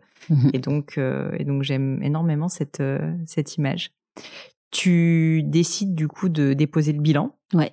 Euh, Est-ce que ça t'embête euh, d'en parler euh, Rien ne et d'expliquer en Mm. fait concrètement comment ça se passe? Parce que je t'avoue que moi du coup je j'ai jamais encore été confrontée à ça et je pense qu'il y a beaucoup beaucoup de gens qui en ont peur. Mhm. T'es un formidable exemple qui montre que non seulement il faut pas en avoir peur, mais qu'on s'en relève et qu'on peut faire des choses extraordinaires après. Donc en fait, j'aimerais comprendre concrètement euh, comment ça s'est passé, qu'est-ce qui se passe, et puis ensuite, évidemment, on va parler de, de la suite et du rebond. J'ai aucun problème à parler de mes échecs. Euh, parce que je pense que quand tu as des jeunes qui t'écrivent pour te dire qu'ils sont admiratifs de ton parcours, tu leur dois la, la vérité. Et tu dois leur dire que il n'y a pas que des paillettes. Il y, a, il y a aussi beaucoup de construction, beaucoup d'échecs, beaucoup de douleurs et de difficultés. Donc j'ai pas de problème à en parler et, et à parler pr- particulièrement de ce moment de ma vie qui est très atypique, très bizarre. Pourquoi? Parce qu'en fait, il y a des sentiments contradictoires qui se confrontent. D'un côté, une souffrance inouïe, d'un côté, un bonheur incroyable. Euh, d'un côté, une, une sorte d'aliénation et de l'autre côté, une libération Ouais. absolue. C'est très Soulagé, quoi, en fait. c'est bizarre. J'ai eu l'impression, le jour de mon dépôt de bilan, de prendre un sac à dos plein de plomb qui pesait dix fois mon poids et de le vider sur le bureau du juge. Et de, quand j'ai regardé le juge, sans le lui dire, ce que mon regard disait, c'est j'ai fait ma part du job. Mm. J'ai créé des centaines d'emplois. J'ai travaillé, j'ai œuvré. Je suis devant vous aujourd'hui, mais je ne m'en veux pas. Parce que j'ai essayé et j'ai échoué. Et en fait, je crois que notre problème, beaucoup en France, on salue pas l'essai. Mm. On, on pointe du doigt l'échec. Ouais. On ne félicite pas quelqu'un pour avoir tenté. On préfère féliciter quelqu'un qui reste assis sur sa chaise. Mm. Et en fait, dès lors que tu te lèves, tu risques de tomber. Bien sûr. Et, tu, et je crois que, en fait, dans mon parcours, et de, de- euh, en restant humble, hein, j'ai eu l'impression d'être un sportif qui se préparait à la compétition, qui a perdu plein, plein, plein de fois, qui a beaucoup plus appris quand il a perdu que quand il a gagné, qui a pris conscience que face à mon miroir, ce qui était agréable, euh, euh, face à mon miroir, en fait, célébrer une victoire n'était pas aussi agréable que de le célébrer en équipe. Mm. Et j'ai appris plein de choses, en fait. Et à ce moment-là, en fait, je suis triste parce que je me dis, tous mes salariés qui tenaient à ma boîte, bah, je les laisse là. Mm. Mais bon, je leur ai transmis. Je les ai formés, je les ai soutenus, je les ai accompagnés. Donc, j'arrive à me raisonner. Et en même temps, je me dis, ceux qui pensaient trinquer à ma défaite vont mourir de soif. Ça, c'est mon côté provoque. Parce que les gens se réjouissent de la douleur dans laquelle tu es. Les gens se réjouissent de se rendre compte que tu as tenté de faire ce que eux-mêmes n'ont pas réussi de faire. Et que tu t'es planté, ça les rassure. Parce qu'ils se disent, Le côté, je l'avais bien dit, quoi. un, je l'avais bien dit. Deux, bah, ça prouve bien qu'elle est pas meilleure que moi Mm. et qu'elle n'a pas réussi à faire ce truc-là et que c'était complètement fou. Et à ce moment-là, moi, j'ai conscience à quel point cette expérience m'a été, a été un cadeau du ciel. Parce que je trouve que, et encore, je dis cadeau du ciel, mais c'est pas qu'un cadeau du ciel, c'est un, mix entre les deux. Parce que je pense qu'on a de la chance, mais on a aussi beaucoup de ce que l'on fait. Et, là, je me dis, euh, ok, tu t'es battu, t'as essayé, t'as pas réussi. Le déclic qui va faire que je vais demander la transformation de mon redressement judiciaire en liquidation judiciaire, c'est qu'en fait, à un moment, j'arrive même à peine à payer mes salaires et que je me fais voler les caisses de mon point de vente, euh, l'équivalent probablement de- d'une semaine de chiffre d'affaires. Et, et- et- et la même semaine, on me prend autre chose dans mes locaux. Je dis, mais tu te bats pourquoi, en fait? Hmm. Tu te bats pourquoi Stop. Je veux dire, et, et- et- et dans cette multitude de problèmes, j'ai euh, ce matin-là qui m'a marqué, je le raconte encore aujourd'hui, et pourtant il doit avoir plus de 10 ans, où on m'appelle, on me dit, tout, on a des problèmes. Mon point de vente, euh, qui était à l'époque Faubourg Saint-Honoré, était euh, avait un gros problème de plomberie parce que c'était Ouais, bouché. c'est que des trucs comme ça, quoi. L'autre à Corbeil-Essonnes, euh, l'ordinateur fonctionnait pas, donc on pouvait prendre personne. Et, et l'autre, effectivement, euh, avait encore un, un autre souci. J'arrive à Faubourg Saint-Honoré, j'arrive, je regarde, je dis ok, j'enlève une touffe de cheveux pas possible bouchée dans le truc, et puis il y avait plus besoin de plombier. En fait, j'avais réglé le problème. Je prends ma voiture, je fais une heure de voiture, j'arrive à Corbeil-Essonnes. Après avoir demandé au téléphone, vous avez bien tout vérifié, tout est ok, ça marche pas, ok, bah c'est pénible, donc on va essayer de trouver une solution pour faire par papier. J'arrive, j'appuie sur le bouton de la rallonge, l'ordinateur démarre. Non, mais c'est pas possible. Et, et en fait, tout ça cumulé me fait dire, en fait, ce sont des signaux, il faut que tu arrêtes. Il faut que tu arrêtes, tu vas devenir dingue. oui, là, en tu vas fait. devenir folle. Ouais, tu vas devenir folle. Et en fait, j'arrive euh, un peu comme euh, un sportif qui a tout donné, qui a tout lâché, qui se rend compte qu'ok, la limite, elle est là. J'ai passé la ligne d'arrivée, mais ma ligne d'arrivée, elle est là où j'ai décidé qu'elle était. Pas là où le parcours euh, Hmm. euh, théorique me la mettait. Et donc, je, je passe cette ligne d'arrivée, j'arrive, je pose ce sac de plomb et je dis stop. À l'époque, j'ai un investisseur prêt à remettre 2 millions d'euros dans ma société. Ouais, donc t'aurais pu continuer. J'aurais pu continuer. Et je le regarde et je dis, je ferai jamais un autre, ce que j'aimerais pas qu'on me fasse. Tu mets 2 millions d'euros, t'investis sur mon nom et ce que je suis, et moi, j'ai plus l'énergie à tout ça. Donc, ne l'aimez pas, on se reverra sur un autre chemin projet, et on ouais. se fera autre chose ensemble. Et on est amis aujourd'hui. Voilà. Et alors qu'il aurait été peut-être mon ennemi si je lui avais fait euh, Clairement. faire ça. Et donc, on a liquidé la société ce jour-là. Et le lendemain, j'avais un journaliste qui venait euh, me voir en me disant euh, Je vais faire un article sur votre échec. Je lui dis Mais il y a des centaines de boîtes qui déposent le bilan, des plus grosses que moi. Pourquoi moi? Parce que vous. Et en fait, parce que j'étais effectivement à cette époque-là médiatique, etc. Et j'ai Ok, j'ai pas de problème à vous raconter mon parcours et, et- et cet échec-là. Et je me souviendrai toujours qu'au début de l'interview, il me demande si je suis au fond du trou. Et je lui dis non. Il insiste. Bah si, vous êtes au fond du trou. Bah non, en fait, j'y suis pas. Mais Je l'étais avant. et je lui dis surtout, mais j'ai une question à vous poser. Est-ce que vous avez déjà sauté en parachute? Et c'est cette anecdote que je raconte partout parce que je pense que j'ai trouvé à travers cette anecdote la manière de dire à tout le monde, d'où tu viennes, qui que tu sois, tomber dans la vie, c'est normal. Et tout se joue au moment où tu tombes. Et en fait, je lui dis, est-ce que vous avez déjà sauté en parachute? Moi, je suis un peu dingue. hein. Je- avant, avant mes enfants, je sautais tout le temps, jusqu'à Ah bon, deux fois par pas. an. La dernière fois, j'ai sauté toute seule, en solo, et plus en tandem. Donc, euh, ce jour-là, je me suis dit quand même, t'es un peu dingo, tu vois. Mais euh, je lui dis, euh, je lui dis, vous avez déjà sauté en parachute? Alors, il pense que j'ai vrillé à ce moment-là. Et je lui dis, non, non, c'est très sérieux comme question. Il me dit non. Je lui dis, vous devriez, dans la vie, il y a l'amour et il y a le saut en parachute. Et là, le type me dit quoi? Qu'est-ce qu'elle tarée que ce raconte Elle a pété les plombs. Elle est, elle est vraiment au fond du trou. Elle va pas bien. Et là, je lui dis, écoutez, quand vous décidez de changer de vie, d'aller au bout du monde, de quitter quelqu'un, de, de construire une vie atypique, de quel que soit votre choix, vous avez toujours cette horde de personnes à côté de vous, vous qui vient vous demander, qui vient vous donner des conseils, Mm. qui vient vous limiter dans votre action, qui vient vous dire mais attention, vous mettre en garde, etc. Mais j'ai envie de vous. À ce moment-là, en fait, je- quand vous leur posez la question, mais tu l'as fait, ils ne l'ont pas fait. Ils sont en train de te conseiller sur un truc dont ils n'ont absolument pas euh, connaissance, expérience, rien. Et ils sont généreux en conseil. Et ben quand tu décides de sauter en parachute, c'est la même chose. Tout le monde te dit mais t'es folle, mais pourquoi? Mais pourquoi tu prends des risques? Il y a Ouais, quand même des trucs rien. tellement plus cool et ça sert à rien, etc. Mais toi t'as envie parce que t'as envie de vivre une expérience hors norme. T'as pas décidé de choisir un, de vivre un truc tout simple en fait. Tu marches vers l'avion, t'y vas Hmm. d'un pas déterminé parce que tu veux y aller, quoi. Et là, moi, j'y vais. Et je me souviens de mon premier saut, je saute avec une horde de mecs surexcités à qui le moniteur dit OK, là-haut, il y aura plus de bruit. Et moi, je- moi, j'ai toujours, depuis ma plus tendre enfance, j'adorais la chanson I Believe I Can Fly. J'ai toujours su que j'allais voler un jour. Ah, Comment? Je ne sais pas encore. J'ai pas encore réussi. mais Je suis pas morte alors. Je vais peut-être continuer. Et là, tu montes dans l'avion. Tu montes dans l'avion. C'est comme quand tu vas au tribunal de commerce et que tu immatricules ta boîte. Tu as pris la décision de monter Hmm. dans l'avion. Ça monte à 4000 mètres d'altitude. T'es secoué dans tous les sens, t'as mal au bide. Ça, c'est toutes les nuits blanches que tu vis quand tu vas démarrer ton projet. Tu sais pas si tu fais bien ou pas. T'as des doutes, t'as as, cette adrénaline. mais pourquoi j'ai fait ça Mais pourquoi ça Tu te le dis même presque après. Mais tu te dis, j'ai envie d'y aller, mais j'ai mm. peur, mais machin, mes trucs. La porte de l'avion, elle s'ouvre. T'es dans le ciel. Putain, c'est haut. Tu te dis, mais Oh, pourquoi j'ai décidé de faire ça? Comme quand tu montes ta boîte, à un moment, tu dis mm. pourquoi j'ai fait ce choix-là, en fait? Est-ce que c'est le bon? Tu regardes en bas et tu te dis, bon, je sais pas si j'ai envie de sauter. en fait. en fait, comme quand tu montes ta boîte, tu te dis, est-ce que j'ai vraiment envie de prendre ce risque-là Mais quand tu es déterminé, que tu sais que tu veux sauter et que tu veux y aller, eh bien, tu le fais. Tu sautes. Tu sautes, tu as envie de sauter. Alors moi, je me souviens, tous les mecs, là, ils faisaient plus de bruit. Il y avait plus personne qui faisait un bruit, ils étaient pâles.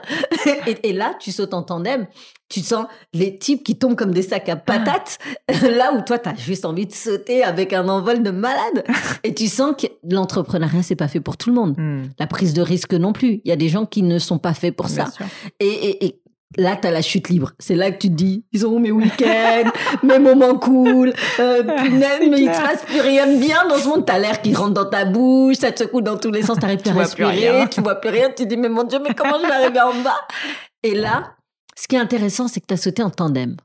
Parce que dans la vie, tu sautes jamais seul. Mm. Tu sautes avec tes amis et tes ennemis. Et même tes ennemis servent à quelque chose. Tu vois, tu dois pas vivre pour tes ennemis. Mm. Mais tes simples actions leur répondent. Et donc tu sautes, toi, tu vis ton truc. Parce que c'est ce que j'ai toujours dit, à force de regarder l'assiette des autres, t'arrives à la tienne quand elle est froide. Donc tu dois vivre. Clair. Tu dois manger quand c'est bon, quand c'est là, quand c'est ton moment parce que tu l'as choisi mmh. surtout, tu vois. Et à force de regarder, quand tu regardes, bah oui, mais d'accord, super, mais t'as rien dans le ventre à la fin. Et t'as cette chute libre incroyable, t'as le, le, moniteur à un moment qui ouvre le parachute, t'as l'impression, cette sensation de remonter, mais en fait tu remontes pas, mais ça mmh. freine la chute. Et là, t'es assis sur le toit du monde. Vertige, pas vertige, tu peux pas nier que ce que tu vois en bas est magnifique. Ça veut dire qu'il y a plus de bruit, il y a plus rien, c'est génial. Pour moi, ça, ce sont les succès de l'entrepreneur. Ils mmh. durent peut-être pas très longtemps, mais peu importe le temps qui dure, c'est comme le principe du verre à moitié plein et à moitié vide. Apprécie le peu qui est rempli, regarde-le et rends-toi compte de hmm. cette beauté. Ne regarde pas le vide, le vide c'est transparent. C'est rien. Regarde le tout, en fait. Et là, tu regardes le tout, tu regardes et tu te dis, ouais, j'ai fait ça. Et c'est génial. Et quand t'as sauté avec un mec sympa ou une nana sympa, elle te fait tourner, danser, tu danses dans les airs. Et là, tu te dis, mais qu'est-ce que c'est grave, ça, c'est les super mmh. succès. Ça, c'est extraordinaire. Et comme c'est pour ça que la vie vaut la peine d'être vécue, quoi. Absolument. Parce qu'il mmh. y a un truc, c'est que ce que tu viens de vivre là, si t'as pas fait tout ce qui est avant, tu le vis pas. Tu vois? Et à un moment, tu regardes le sol là-bas et tu te dis, comme toute aventure, il y a un atterrissage. Mmh. Mais on s'en fout de l'atterrissage. Ce qui compte, c'est comment j'atterris. Et si on t'a expliqué avant que tu pouvais te casser la figure, mais que ce qui compte, c'est ce que tu apprends, la chute, elle te fait moins mal. Quand tu tapes le sol, tu vas même le taper avec une détermination folle. Et qu'est-ce qui se passe quand tu tapes fort? Tu rebondis fort, hmm. tu rebondis haut. Et moi, ce jour-là, je crois que j'ai tapé le sol avec une rage incroyable qui a fait que j'ai rebondi tout de suite. J'ai liquidé ma boîte. Un mois après, j'en avais monté une autre. J'étais reparti sur le chemin de la vie de manière extrêmement positive parce que mon sac n'était plus chargé de plomb, il était chargé d'expérience. Ça, c'est magique. Quand tu racontes ça à un gamin à qui on a dit aujourd'hui que tout était impossible, il comprend une chose, c'est que la seule limite, c'est lui. Et qui peut repousser cette limite et réaliser l'impossible pour les autres qui est impossible pour lui. Et donc, je crois que je raconterai toute ma vie cette expérience d'échec à quiconque voudra l'entendre pour qu'il comprenne qu'échouer, c'est normal et qu'on doit changer la définition du terme échec pour en mmh. faire quelque chose, une définition positive et qu'on cesse de montrer du doigt les gens qui échouent mais qu'on salue les gens qui échouent parce qu'ils ont essayé. Et je pense que quand on dira ça à nos jeunes, on entrera enfin dans une méritocratie où on donnera la place à chaque jeune parce qu'on se dira, si tu as échoué, c'est que tu as un truc que tu as appris et moi je veux que ça en fasse profiter ma boîte. Voilà. Donc moi, je, je j'ai aucun problème à te raconter cette expérience-là qui a été douloureuse mais infiniment gratifiante. Mmh, une formatrice. Oh là là.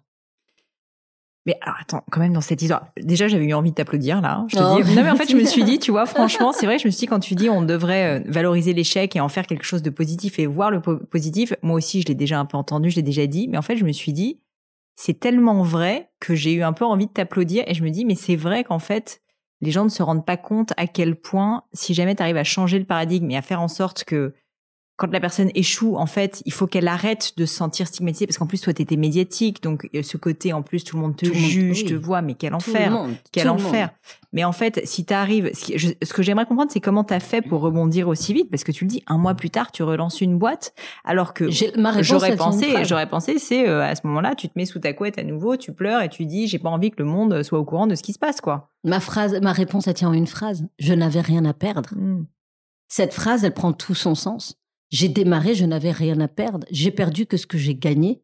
Je n'ai pas perdu de moi. Je n'ai pas perdu de ce que j'étais. J'ai grandi. J'ai pris de l'expérience. J'ai appris tout ce que j'avais pas, que la vie m'avait pas euh, donné à la base, c'est-à-dire euh, tout ce que j'étais censé apprendre dans ces écoles-là. Je les ai appris, je l'ai appris sur le terrain. Et, je, je, je, je n'avais rien à perdre. Et je pense que on n'a jamais quoi que ce soit à perdre dans une expérience. On se dit oui, ma maison, oui, mon truc, mais, mais pas ta maison et puis c'est tout. Tu vois? Tu perdras pas tes enfants, tu perdras pas tes proches, tu perdras pas ta famille si tu gères bien les choses, si tu équilibres les choses, si tu te, tu prends conscience que la réussite, c'est pas une réussite professionnelle, c'est pas une réussite personnelle, c'est une réussite des deux. C'est-à-dire que après tu places le curseur où tu veux. Il y a un moment dans ta vie où ta vie perso, ce sera 90% et 10% euh, pro. Et puis quelquefois, ce sera 50-50. Et à un moment, ça sera l'inverse mais c'est toi qui décides. Mm. Et donc, à partir de là, qu'est-ce que j'avais à perdre Moi, cette gamine qui a commencé les poches presque trouées, en tout cas, elles n'étaient pas trouées parce qu'il y avait un peu d'économie, ces petites économies, c'est ce que j'avais cumulé par mon mm. travail. Qu'est-ce que j'avais à perdre? Qu'est-ce que j'avais à perdre? Rien. Je trouve ça hyper profond, sincèrement, et intéressant parce que je pense que beaucoup de gens, justement, ont peur de l'échec parce qu'ils ont peur de perdre. Mm-hmm. Et en fait, on aurait pu penser que toi, tu dis, ben, je vais perdre tout ce que j'ai construit. Mais en fait, euh, non, puisque comme tu dis, tu étais parti de zéro. Et même quelqu'un qui est parti de quelque chose, en fait, souvent, on surestime complètement ce qu'on a à perdre par rapport à juste le bénéfice, si tu veux, d'agir et de se lancer dans un projet et d'avancer. Et donc, euh, bon, je sais pas si ça va parler à l'audience, mais je comprends complètement ce que tu veux dire mhm. et je trouve que tu l'exprimes très bien. Et pour que ça parle à l'audience, encore une fois, ce parallèle avec le sportif, c'est cette peur de perdre, du, du, du, du, footballeur qui en finale de Coupe du Monde doit mettre le but, toute mm. la terre le regarde et ah s'il rate, il plombe toute son équipe. C'est la même chose. Euh, c'est ton équipe. mais s'il tente pas, il va jamais le marquer. Et il va jamais le marquer. Est-ce qu'il a le choix? Non, en mm. fait, c'est que t'as pas le choix. C'est-à-dire que tu n'as pas le choix. C'est, c'est, tu choisis entre la routine et, et, et, la tristesse ou tu choisis la joie, la curiosité, la découverte et, et, tout ce qui va avec. Et le sportif, encore une fois, c'est ce que je disais, Tiger Woods ou des, des grands sportifs, Zidane, tout ça, ils s'entraînaient, qu'ils pleuvent, qu'ils vendent tout le temps avec toutes les, tous les échecs qu'il y a eu, etc. Mais, mais ce qui compte pour eux, c'est quoi? C'est d'avoir progressé, c'est d'avoir vécu le... Ils, n'auraient jamais été les grands sportifs qu'ils sont s'ils n'avaient pas tenté tout ce qu'ils ont tenté, s'ils étaient, s'étaient pas entraînés autant qu'ils se sont entraînés, mmh, et, et, et, même s'ils avaient un don au départ, s'ils n'en avaient pas fait quelque chose, voilà, mais ils avaient tous une chose, une certitude, c'est rien à perdre. Et puis une envie euh, aussi. Euh, folle. folle. ouais. Et rien à perdre. Et j'insiste. rien à perdre. Euh, aujourd'hui, tu es toujours entrepreneur, mais du coup, tu as 150 activités différentes, sincèrement, on va pas toutes les lister, mais quand même, je voulais en parler parce que entre, bon, ambassadrice pour de jolies marques, fondatrice de ta propre chaîne, réseau de femmes, la marque de cosmétiques, t'es maman de deux enfants en plus. Enfin, sincèrement, tu parais. Alors, je suis sûre que je rate plein de trucs, donc je, je, j'ai la sensation que t'es quand même. Euh, enfin, on t'arrête pas, ce qui était le cas aussi avant, mais avant t'étais focalisé, en tout cas à cette époque-là, sur euh, une activité. Je voulais te demander parce que je pense que ça c'est quelque chose qui intéressera aussi beaucoup euh, beaucoup de personnes. C'est comment est-ce que tu essayes d'organiser ton temps? Je comprends que maintenant en plus tu fais beaucoup plus attention à ta vie de famille, ce qui est hyper important, je pense. donc en gros, est-ce que tu t'es mis des règles? Euh, est-ce que tu essayes de faire en sorte que bah voilà, tu as toujours des moments euh, spécifiques pour la famille mmh. Comment est-ce que tu arrives à jouer, jongler entre toutes ces activités? Alors d'abord, je dirais que dans ma vie pro, c'est ce que je disais, j'ai pas l'impression de travailler. J'ai surtout un gros projet moi qui m'occupe, c'est mon projet des beautypreneurs avec ces femmes qui sont. On a aujourd'hui 800 femmes qui représentent la marque, qui sont des femmes qui ont des parcours. Tu peux nous en parler, ouais, un petit peu. Ouais, ce sont des femmes qui ont. En fait, moi, j'ai vendu mes marques dans des grands réseaux de distribution où j'ai affaire à des marchands de poissons qui venaient te dénigrer, quoi, te, mm. te dénigrer ton produit par leur façon de te négocier tes prix en permanence, comme si ce que tu avais fait n'avait aucune valeur. Et en fait, à un moment, je me suis posé la question de ce que j'avais envie dans la vie. Est-ce que j'avais envie de vivre une aventure? Ou de, de juste gérer une boîte. Mm. J'avais envie de vivre une aventure. Et donc j'ai réfléchi et j'ai découvert ce qu'était la vente à domicile et la vente digitale. Mm. Et j'ai décidé de lancer ma marque via ce réseau-là. Pourquoi? Parce que je me rendais compte que mes efforts, non seulement allaient être respectés, mais en plus ils allaient servir des femmes Bien qui ont besoin d'avoir une indépendance financière pour être libres, ce Mm. qui a toujours été mon combat. Et quand tu as des femmes dans ton réseau, certaines qui sortent de prison, d'autres qui sont euh, victimes de violences conjugales, d'autres à qui on a enlevé la garde de leurs enfants parce qu'elles avaient à un moment eu un moment de faiblesse dans leur vie, plein de situations comme ça dramatiques, et que tu leur redonnes euh, une façon de, de quoi, une- un moyen de rebondir dans la vie et qu'elles te le disent chaque matin, et que tu te rends compte que ce que tu fais a une utilité immédiate, ça change, la- Bien ça sûr. donne une telle noblesse à ton projet que ça change la donne. Donc moi, j'ai pas l'impression de bosser en fait. Je fais un truc qui m'excite, qui me plaît, qui, que j'adore, avec des, des, des, des, des, gens à qui ça sert. Donc ça, ça change tout. Euh, c'est, c'est, vraiment, ça change tout. T'as pas l'impression de bosser, sauf quand t'as évidemment, comme tout chef d'entreprise, des soucis. Et euh, ce que je dirais, c'est que ce qui me permet moi de faire tout ça, et effectivement, je fais beaucoup, beaucoup de choses, j'en ai pleinement conscience, c'est ce concept que j'ai mis en place et que je, je transmets bien volontiers ici avec toi, c'est cette armoire entrepreneuriale et émotionnelle. Alors, En explique-moi fait, ça. tu imagines juste que, une- que- que quand dans ta vie, euh, il y a un truc qui va pas, quand, quand euh, ta vie ne te convient plus, quand tu vis une détresse amoureuse ou quoi que ce soit, qu'est-ce que tu fais? La première chose que tu fais, c'est quoi? Euh, écoute, euh, je, moi souvent j'en parle à mon mari qui est mon associé, mais Eh bien, tu remarqueras que tu ranges. Ah ouais, Tu ranges. Tu ranges tes papiers, tu ranges ta maison, tu ranges tes bureaux, tu ranges.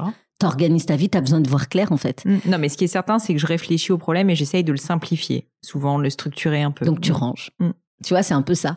Et en fait, ce que je dis, moi, c'est que je prends ce- cette armoire, elle a deux colonnes. D'un côté, j'ai tous les tiroirs émotionnels, personnels, euh, et de l'autre côté, j'ai tout ce qui est professionnel. Ouais. Je vais, comme dans tous ces moments de crise, tout sortir pour faire un état des lieux. Donc je mets tout sur la table, j'étale tout sur la table. Et une fois que j'étale tout sur la table, j'ai à mes pieds une poubelle toxique. je prends tout, ce qui m'intéresse pas, ce qui m'est toxique, ce qui Et me rend la vie pénible, je mets tout dans cette poubelle toxique. Reste les choses que j'ai envie de voir. Alors attends, juste Absatou, Ah. soyons concrets. Qu'est-ce que ça veut dire que tu euh, tu mets tout à plat, tu, tu tu notes tout sur une grande feuille Des blanche, post-it. tu te fais des post-it, tu te Ouais. fais une table de post-it où tu notes tous tes problèmes, tous tes trucs. Rose, j'en sais rien, ce qui est émotionnel et perso, Incroyable. ce qui est pro. J'adore. Et, et, et j'écris dedans Des euh, trucs, au départ. Même au départ, je prends des post-it un peu basiques. Mais tout ce qui va être poubelle, toxique, je décolle le post-it, je le mets dans la poubelle. C'est génial. Clairement. Je jette pas cette poubelle. Je la jette On pas. jette pas la non, tu jettes pas la poubelle. C'est la seule poubelle que tu jettes pas. à gauche, t'as tout ce qui le est confinement perso. de la poubelle. Voilà, à droite, et le confinement était propice à ça d'ailleurs. Mm. À droite, tu as tout ce qui est pro. Là, tu, peux- tu vas illustrer visuellement cette armoire. Donc, Ouais. tu vas prendre dans les placards les plus hauts ce qui t'est le plus précieux. Parce que tu veux pas que les, qui que ce soit l'attrape. Tu le mets là. Ouais. Ensuite, ce qui est moyennement. Et ensuite, ce qui est le, le- ce qui n'est pas du tout Mm. prioritaire, mais qui est important pour toi.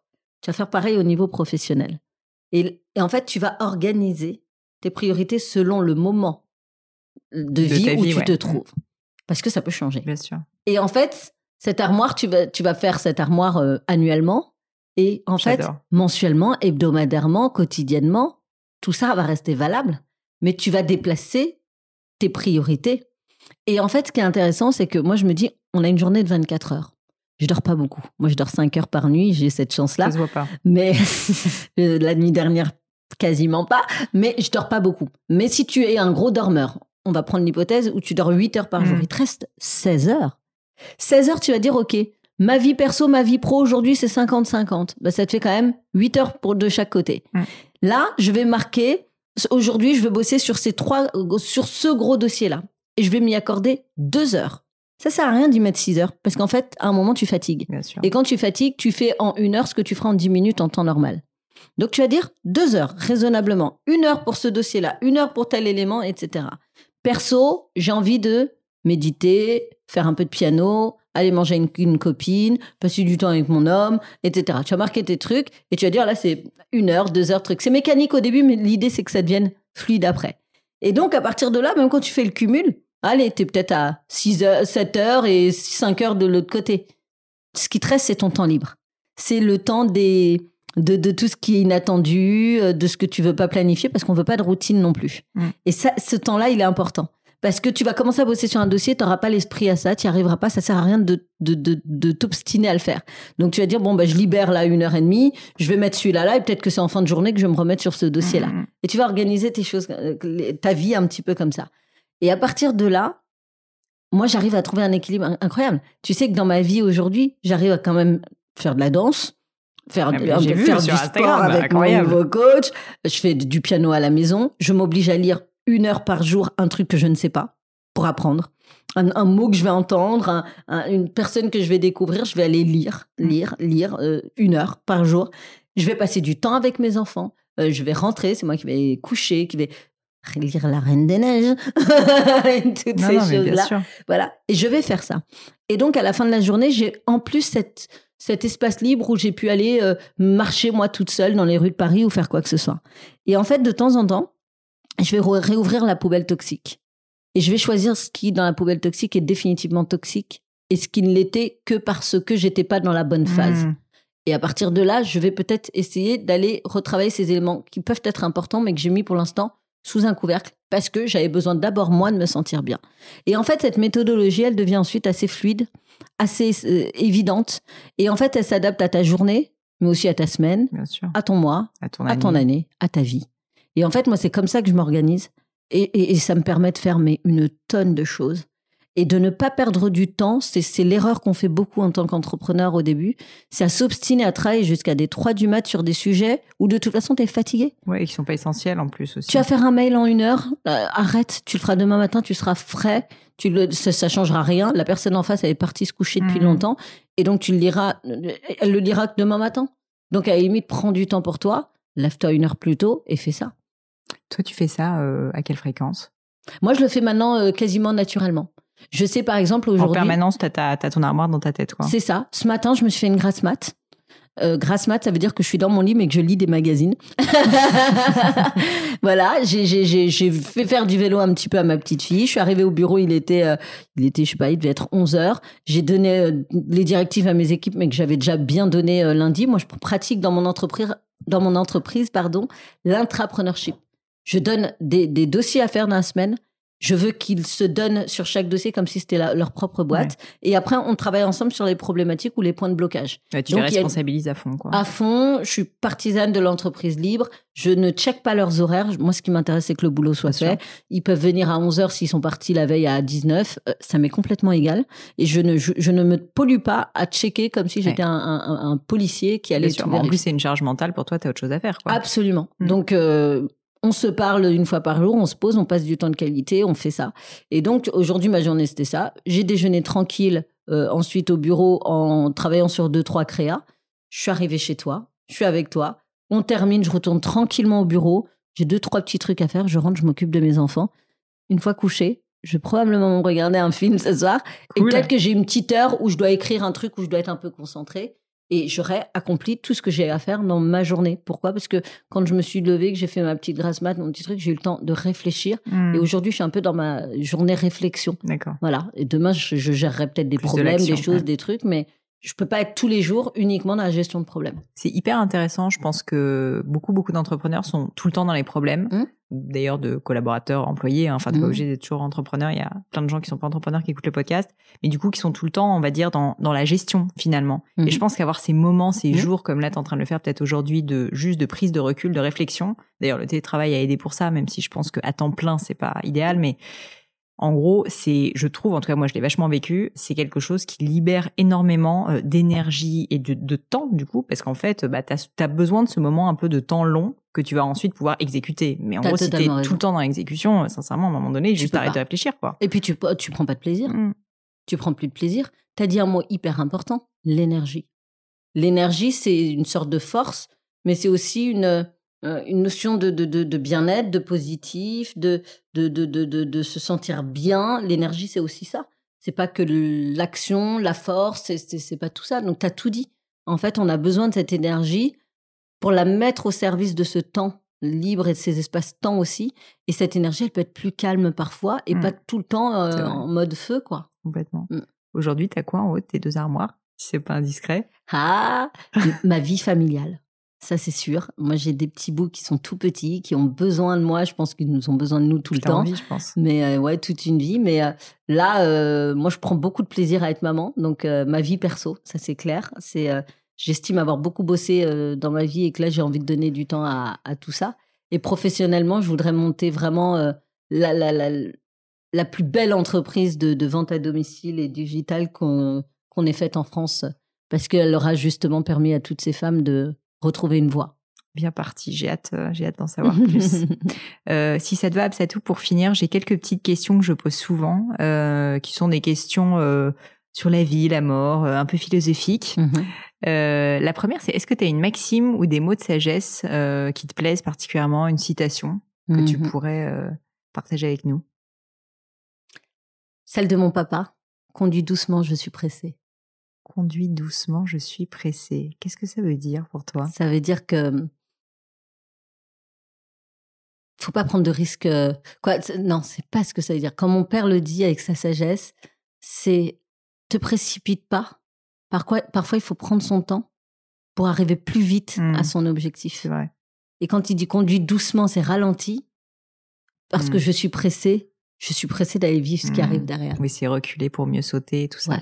J'aime bien mmh. cette phrase. Ouais, j'aime beaucoup. plutôt sympa. Pour les personnes énergiques comme toi, je pense que ça, fait sens. euh, L'une de tes plus grandes peurs, et si tu l'as surmontée? Perdre mes proches. C'est la seule que j'ai. J'ai pas peur de mourir. Mmh. J'ai pas peur de la vie. J'ai pas peur des difficultés. J'ai peur de perdre mes proches, mes amis, des gens qui comptent, des gens que j'aime, des gens même quelqu'un que je ne connais pas, euh, je suis très, je, je, je, somatise beaucoup de choses, mais je, j'ai beaucoup de mal avec la, la douleur, la mort euh, des autres. Pas la mienne, mais celle des autres. Est-ce qu'il y a quelque chose que tu croyais impossible et qui s'est révélé être euh, simple? Être la femme que je suis aujourd'hui. Je croyais que c'était impossible. Et finalement, ça n'a pas été si dur que ça. Ça a été compliqué, mais pas forcément dur. Dur quand même un peu, j'exagère. Mais ce que je veux dire, c'est que c'était même pour moi impossible. Et, et, aujourd'hui, je peux dire que je suis une femme libre, épanouie. Et, et quand tu as cette chance d'être libre, ça vaut tout l'or du monde. Dernière question, est-ce qu'il y a un livre ou des livres, d'autant plus que tu lis beaucoup, euh, que tu recommandes le plus autour de toi, qui t'ont marqué, qui ont peut-être même changé ta vie, ou en tout cas peut-être pour le reformuler, des livres que tu penses vraiment être euh, des indispensables? Alors moi, je lis beaucoup de, de livres et de poèmes Peul, hein, donc ça, je vais pas vous les, les, citer parce que je sais même pas si vous les trouveriez, euh, trouveriez, trouveriez. Oui, trouveriez. trouveriez. C'est bonne question. tu vois, j'ai fait normal sup, mais bon. je sais pas si, si, si, on les trouve si facilement. Je lis beaucoup. Alors, euh, si je dois vous donner un livre, je vais faire un peu le même jeu que tu sais, cette chanson que tu dis, euh, je la chante que dans la salle de bain, et en fait, pas que. Moi, j'ai lu le livre d'un homme.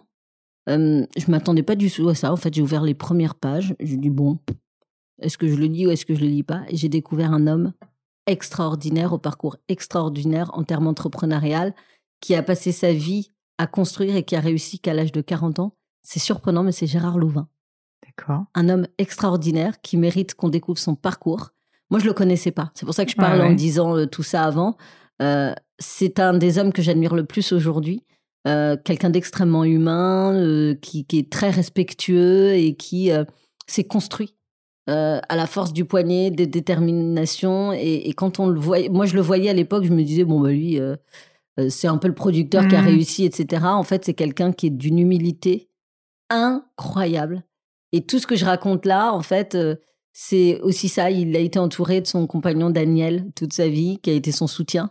Il, dit lui-même qu'il n'a pas fait tout ça seul. Hmm. Mais il a eu une réussite qui est absolument incroyable tout en étant resté tellement humble. Incroyable. Alors c'est surprenant, mais c'est un des derniers livres que j'ai ouvert là récemment. C'est intéressant. Et, c'est une autobiographie Oui. D'accord. Qu'il a sorti il y a très longtemps. Hein. Ah ouais, mais j'ai regardé. Mais qui mérite euh, le détour. J'adore les biographies, les autobiographies. Et qu'est-ce que c'est bien écrit.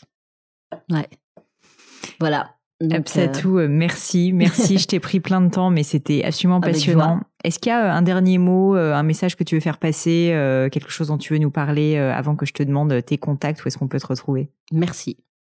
Ah, merci à toi. mot. Merci à toi. Merci beaucoup. Dernière question, du coup, si on veut te trouver sur le monde merveilleux du web, on va évidemment sur ton site Upset aussi. Ou mon euh, Instagram. Sur ton Instagram, Voilà. où tu es très active, c'est le principal. Bah, je en fait, pense. je, Twitter, euh, pour moi, c'est trop violent. Ouais. C'est une poubelle. LinkedIn, t'es un peu dessus ou pas trop? LinkedIn, un peu, je commence. euh, J'avais pas trop de temps parce que je, je suis déjà pas mal Ouais, sur les beaucoup sur. Insta quand même. Donc, euh, Je trouve que Facebook est un di- média digital qui est très puissant, beaucoup plus que Instagram. En tout cas, quand on parle euh, point de vue business, les ROI et tout Oui, sont, en sont termes de pub, plus ouais, importants. Et, euh, et en plus, c'est plus familial. euh, c'est c'est- voilà. Mais j'adore Instagram parce que euh, je trouve que c'est des photos. Je trouvais que le média était un petit peu trop bisounours, trop lisse. On essayait, on, on montrait que ce qui allait et pas ce qui n'allait pas. Ce que fait euh, un peu plus Facebook. Et depuis peu, je trouve que ça devient de plus en plus militant. hmm. Je suis pas pour le militantisme de pacotille où il consiste à, à faire une belle photo et dire Mm. voilà c'est super, moi je suis euh, de cette cause-là. Je parle de des gens qui dénoncent vraiment des choses et on trouve des choses plutôt Ouais. intéressantes. Eh ben, à consulter ton, ton compte Instagram Upset Voilà. aussi. Merci Quel mille fois. de paillettes quand même. Bah voilà. Et voilà, fini pour aujourd'hui. J'espère que l'épisode vous a plu. Merci d'avoir passé tout ce temps avec moi. Et quelques petites choses avant de vous quitter. D'abord, si vous cherchez les notes de l'épisode avec toutes les références, bah, c'est simple, allez directement sur le blog du podcast. Donc c'est www.le-du6gratin.fr. Vous trouverez normalement toutes les infos dessus. Aussi, si vous souhaitez me contacter pour me poser d'autres questions, que je mettrai d'ailleurs peut-être un jour sur le podcast, ou me proposer de nouveaux invités, ou juste me faire un feedback, me proposer un livre, peu importe à la rigueur, et bien surtout, n'hésitez pas à le faire. J'aime bien répondre. D'être assez active sur les réseaux sociaux, et en particulier sur LinkedIn et sur Instagram, qui sont mes deux réseaux sociaux de prédilection. Donc, sous le pseudo Pauline Legno, tout attaché. C'est très simple. Dernière chose, un truc qui compte énormément pour moi, et je sais que c'est pénible à faire, mais vraiment ça compte, c'est si vous me laissez une note 5 étoiles, ou que vous parlez du podcast autour de vous, ou que vous mettez un avis. Et la note 5 étoiles, c'est en particulier sur Apple Podcast, sur iTunes. Pourquoi? Bah, Parce que c'est là qu'il y a plus d'écoute, et avoir des notes, en fait, permet de donner plus de visibilité au podcast. Donc vraiment, vraiment, n'hésitez pas. Et si on est si nombreux aujourd'hui à écouter le gratin, euh, à faire partie de cette communauté, bah, c'est grâce à vous et justement à toutes ces C'est plus de 3000, 4000 personnes qui ont à chaque fois pris le temps de mettre des notes. Donc ça m'aide beaucoup et merci à eux. Comme à chaque fois, vraiment un grand, grand merci de m'avoir écouté jusqu'ici. J'espère que l'épisode vous a plu et je vous dis à très bientôt.